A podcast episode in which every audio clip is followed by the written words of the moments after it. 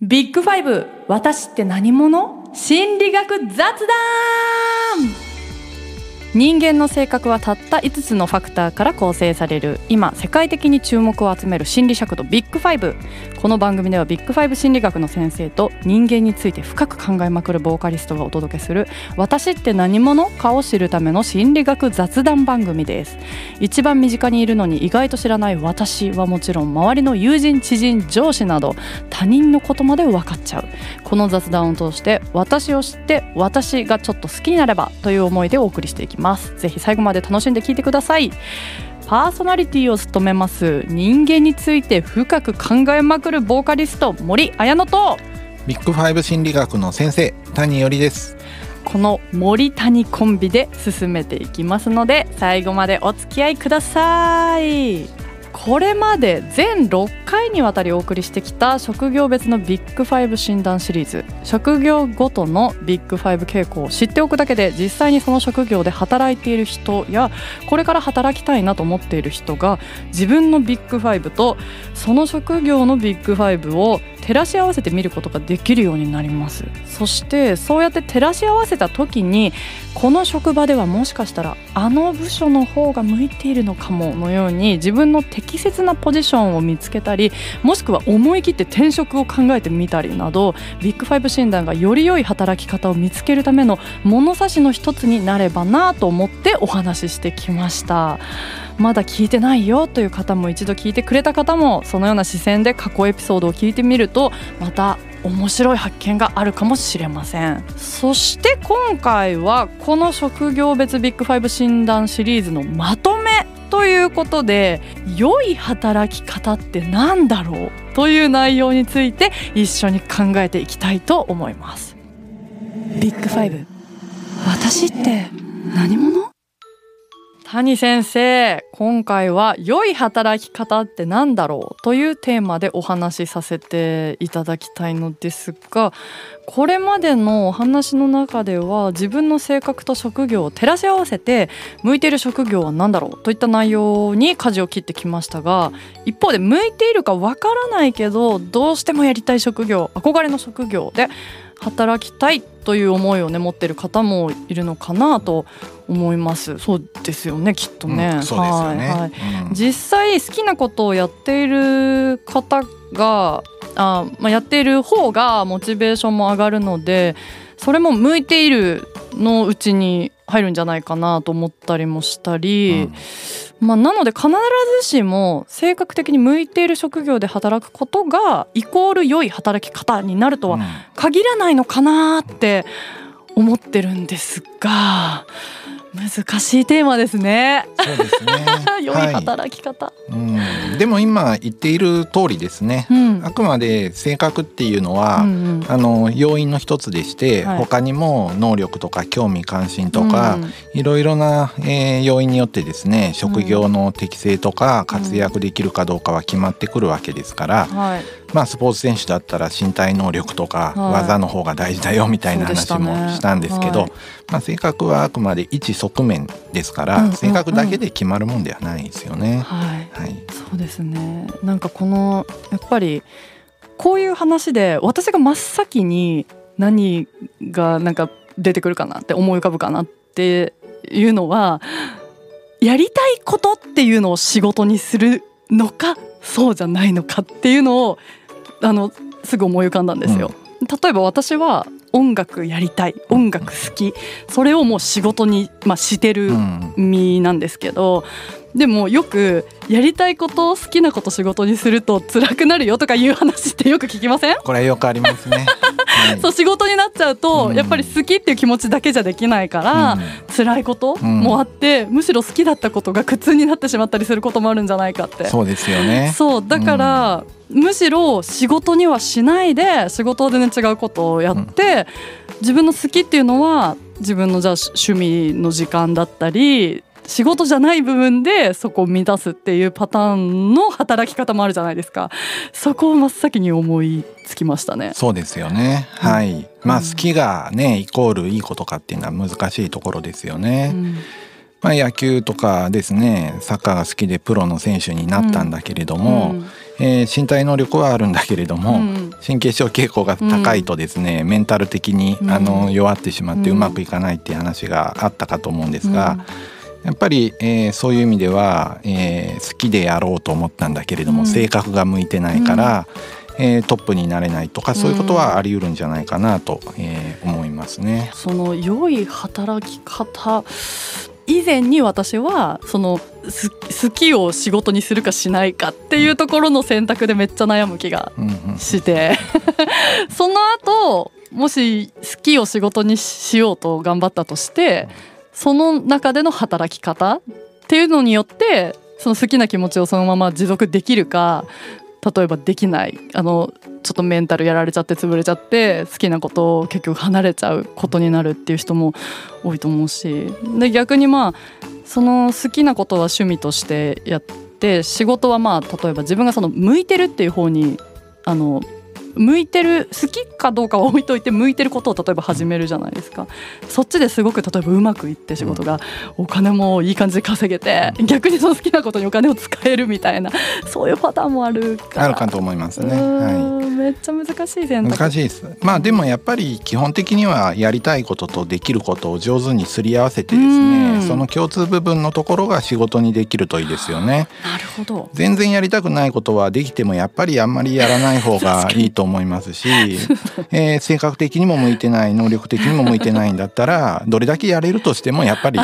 その仕事に就くことは難しくなると思うので やりたいこととできること2つあって、えー、そのできるのところに適性はやっぱり入ってくると思うんですよね。性格的にやっぱどうしても向いてないっていうのはあり得るし能力的に向いてないできないはあり得ると思いますね。でやりたいことにまたねパーソナリティで絡んでくるんですよね。こういう性格の人はこういう仕事やりたいみたいなものがあるから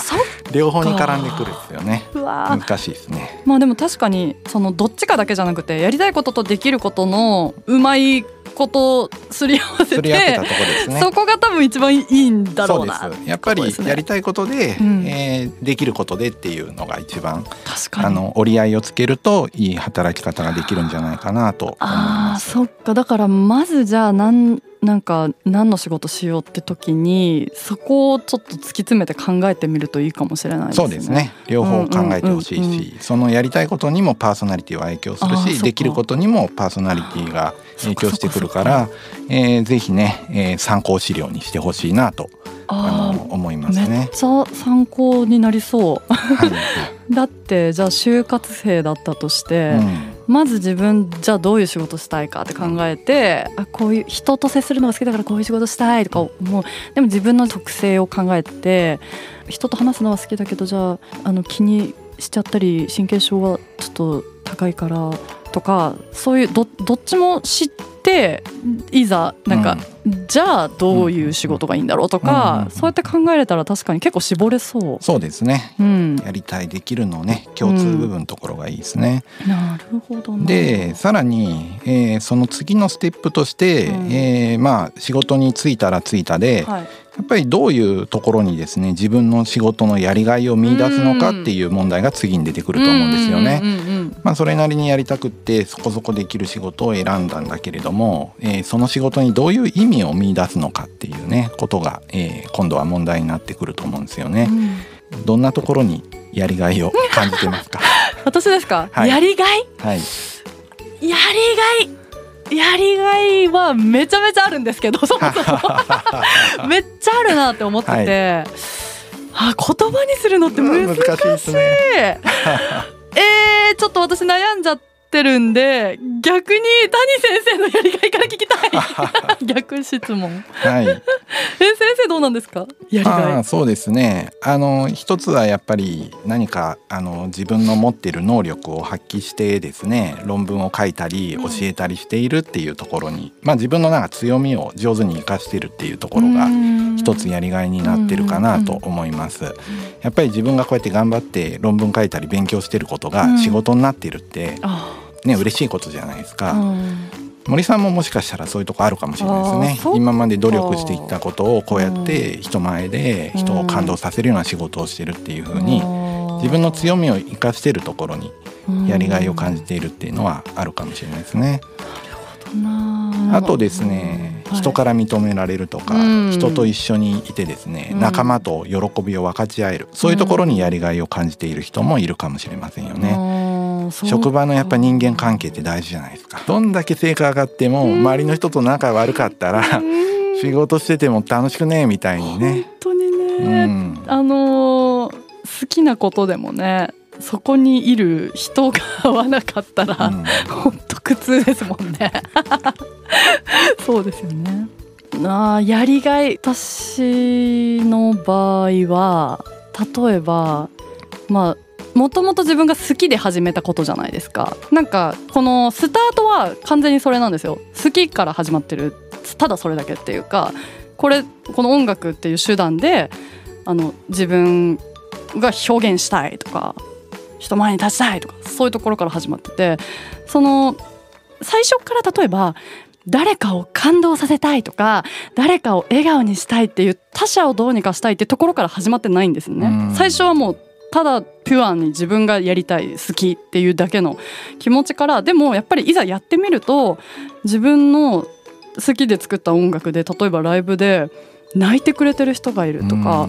それをやっぱりめちゃくちゃ嬉しくてもしかしたらそれがやりがいなのかなって今谷先生の話とかも聞いてて思ってお手紙とかなんかファンの方からもらったりもするんですけどこの曲を聴いて辛い時乗り越えましたみたいなことが書いてあると私はじゃあその人の境遇を知ってその曲を書いたわけじゃないのに、ね、自分が書いた曲であこの子はこの時期このタイミングでこの曲を聴いてあその誰かの人生に影響を与えることができたんだって思った時にめちゃめちゃ嬉しくてやべ今喋ってたら泣きそうになってきた。これ私一人で家であの手紙とか読んでてマジ泣いてるんですよ。震えてきた手が。こうやって人を喜ばせたり人から感謝を言われることにやりがいを感じるっていうのは、うん、これはやっぱり協調性が高い人なんかはこういうところにやりがいを感じやすいっていうことですよね。例えばやっぱり人に奉仕するのが好きっていうのが、うん、えー、保育者とかだったり看護者だったりすると、えー、特徴になってくるわけですしで実際協調性とかが高かったりするわけですよね。優しい人がわけですよね。じゃあさっき私が言ったスタートは違うっていうその誰かのためにじゃあ奉仕するとかっていうところがスタートの人は本当に協調性高そうですね。そうですね。はい。ね、その保育、うん、最初からありそうですよね。確かにスタートからね。そうそう、うん、あのボランティアとか。うん私の場合は多分自分のその欲,、ね、欲っていうか、うん、自分の好きとか欲とかっていうのを満たすために始めたものが結果として誰かのためになってたりとか、でもそれが多分やりがいにつながってくんだなって気づいたって感じですね。そうですね。やっぱ働き始めてからやっぱり探すところは多いと思うんですよね。うんうん、そうですよ、ね、働かないとわかんないんですよね。働く前から多分そこを見出すのは難しかったような気がします。そうですよね。はい、あやっぱ働いてみてからの自分がやりがい感じるのって何なんだろうってこうやって考えてみるっていうのが、うん大事なのかもしれない。そうですね。うんうん、であとは何か新しいものを作り出したクリエイティブな、えー、ものをですね、世の中に提供したっていうのはこれ経験の開放性高い人がね。やっぱりやりがいにするところでしょうね新商品を作ったぜって言ってそこにやりがいを感じる人もいると思うんですけどこういうのはやっぱり経験の開放性高い人はそういうのをやりがいにするといいんじゃないかなと思うところですね。うわ今ちょっと話それちゃうんですけどそのなんか社会に対してななんていうの貢献じゃないですけど自分がこの商品作ったぜっていうその どうだっていう なんかそれで思い出したエピソードがあってちょっとそれますよ本当に。あの私の友人でまああのバリバリに働いてたんだけどあの結婚出産で育児しなきゃいけないから一回仕事をもう、まあ、辞めざるを得ないっていうか、まあ、まあ、育休っていうパターンもありますけど一回その仕事っていう働くってことから離れてででまあその子もう復帰したんですけどやっぱその育児もあの育児中に早くその社会とつながりたいってその子が言ってたんですよ。その言葉に結構衝撃を受けてなんか社会とつながりたいっていう感覚になるんだってもう働きたいっていうそのそのセリフ結構びっくりして、うん、やっぱ味わってみないと分かんないなって思って、うん、まあもともと多分働いてたからその、うん、自分の仕事にやりがいを感じて、やってたからだと思うんですけど、うん、なんかそのセリフ今パッて思い出しちゃいました。だから社会に自分が働くことで少しでも貢献できてたり誰かにありがとうございますって何か仕事をしたことで言われたりとか他者とつながるイコール社会とつながるみたいなそれをしたいっていうセリフが すごいなんか響きました 本当ちょっとそれましたけど。そうですね、うん、いやでもそれもあのその人の立派なやりがいだなって思いますし多分その人の性格に合ってるやりがいなのかもしれないなって思いました、うん、そう、はい、だからあれですよね、うん、その誰かを、まあ、私はそのじゃあエンタメ業っていうか音楽だから喜ばせることとか、感動したって言ってもらえることとかが、まあ嬉しい喜びやりがいだけどその感謝されるとかねこの商品を提供したことで感謝されるとかこの仕事をすごい細やかにあのやったことですごいありありがとうって言ってもらえるとか、うん、やっぱりそういうところにやりがいを感じる、うん、他者の存在は結構でかいそうですね。逆に協調性が低い人の場合ですね、はい協調性低い人は競争心が旺盛ですから競争に勝つところにやりがいを見出してるっていうパターンもあるかなと思います。他者は他者でも競争相手、はい、そう。競争相手。勝ちたい。はい。こういうのもやりがいになります、ね、あのライバルの会社を蹴落としてうちがトップに立つぞみたいな。そういう人でも怖かったりしますよね。一緒に働くともしかしたら大変かもしれないですねパフォーマンス重視のリーダーとしてですね部下を追い込んでくるかもしれないですね。なるほど、ね、あ怖い。怖い。先生が。あ怖いって。えー、あの開放性が低い低い人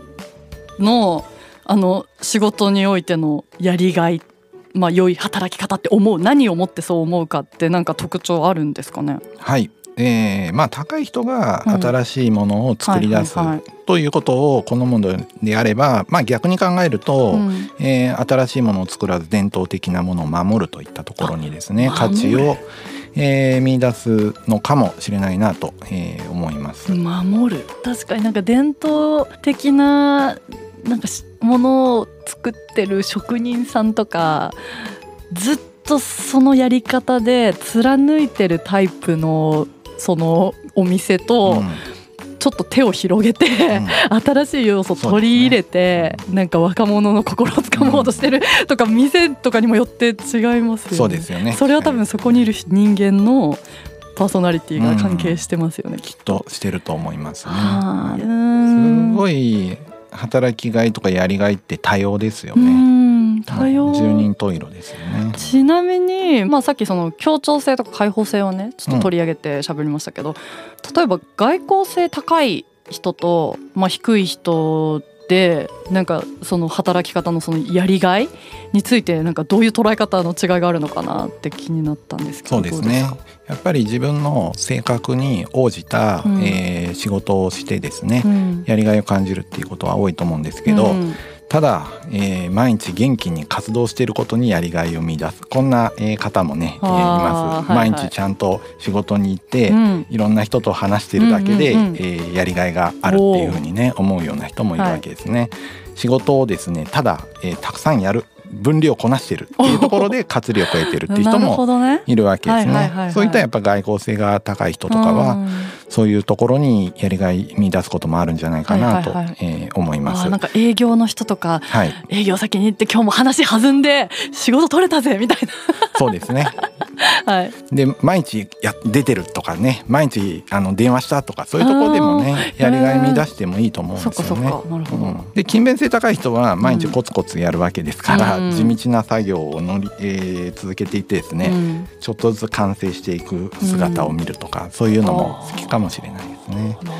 やっぱりいろんなやりがいがあるので、はい、えー、自分なりのやりがいを上手に、えー、見出せるとですね、仕事のその幸福感やウェルビーイングといったものが上がるのではないかと思います。え外交性今その高い人はじゃあその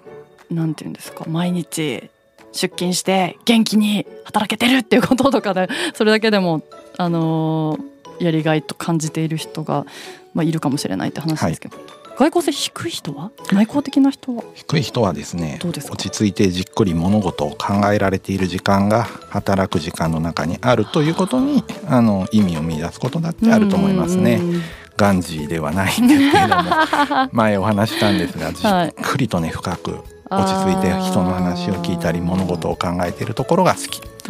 そういう仕事が好きな人もいるかもしれないですね。だとしたらすごい慌ただしく時間に追われてる職場とかは合わない可能性がありますよね。勤勉性低い人は？低い人は、はい、あのやっぱり常識にとらわれない、うん、えー、気楽に毎日生きてるところが、うん、えー、好きというようなねそういう働き方できてるのがいいかもしれないですね。じゃあ自由度が高いなんか職種とかがいいですかね。はい、適当にやれるようなね高田純次ですよね。出ました。